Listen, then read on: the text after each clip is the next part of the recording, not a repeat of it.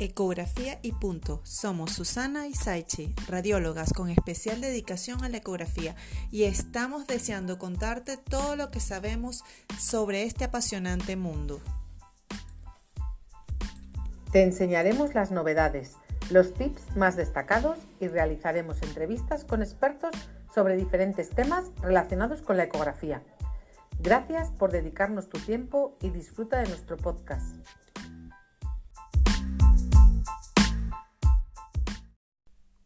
Hola, hola, hola. Hoy terminamos el mes de noviembre de salud masculina con algunos puntos importantes muy específicos sobre la ecografía testicular o también llamada ecografía escrotal. En lo personal me gusta más testicular porque la parte más importante es el testículo, que están dentro de las bolsas escrotales. El ultrasonido debe ser realizado con un transductor lineal de alta frecuencia y debemos, debemos estar bien familiarizados con la anatomía eh, normal.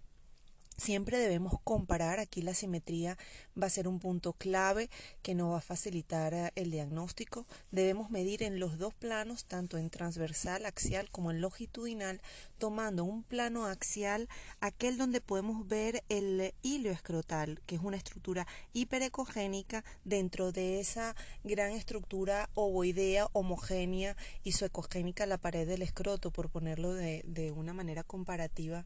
Este, El epidídimo más bien es mejor evaluado a nivel longitudinal porque podemos identificar su cabeza, su cuerpo y su cola. Eh, la parte de, de la cabeza usualmente no mide más de 12 milímetros y es lo normalmente homogénea. Siempre podemos encontrar pequeños vestigios embrionarios como apéndices testiculares o apéndices epidimarios que no deben confundirse con tumores, e igual que los quistes que son estructuras anecoicas muy frecuentes en la cabeza epidimaria redondeadas, bien definidas. A nivel de los testículos, bueno, ya sabemos que son estructuras ovoideas homogéneas, simétricas, con dimensiones aproximadas de 5 por 3 por 2 centímetros, que normalmente no miden más de un centímetro antes de la pubertad y que llegado a los 12 años alcanzan incluso a los 2 centímetros cúbicos, 2 ml de volumen. Es importante valorar la perfusión testicular con el Doppler color o el Doppler potenciado, dependiendo como ustedes prefieran. Y eh, valorar los plexos venosos pampiniformes o peritesticulares que están alrededor y medirlos tanto en reposo como en valsalva sostenida.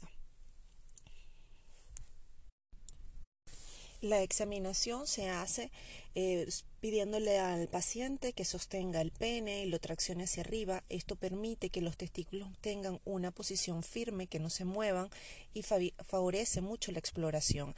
Es de recordar que es una piel sensible, hay que avisarle al paciente que puede sentir frío en el momento de la exploración por el gel, pero que no es un procedimiento doloroso. Recuerden que también son partes íntimas igual que en la mujer y se tiene que tener el máximo de respeto. El día de hoy solo queríamos puntualizar los puntos importantes en la valoración ecográfica testicular, no dejando de lado un mes tan importante como noviembre para enfatizar e insistir en la salud masculina.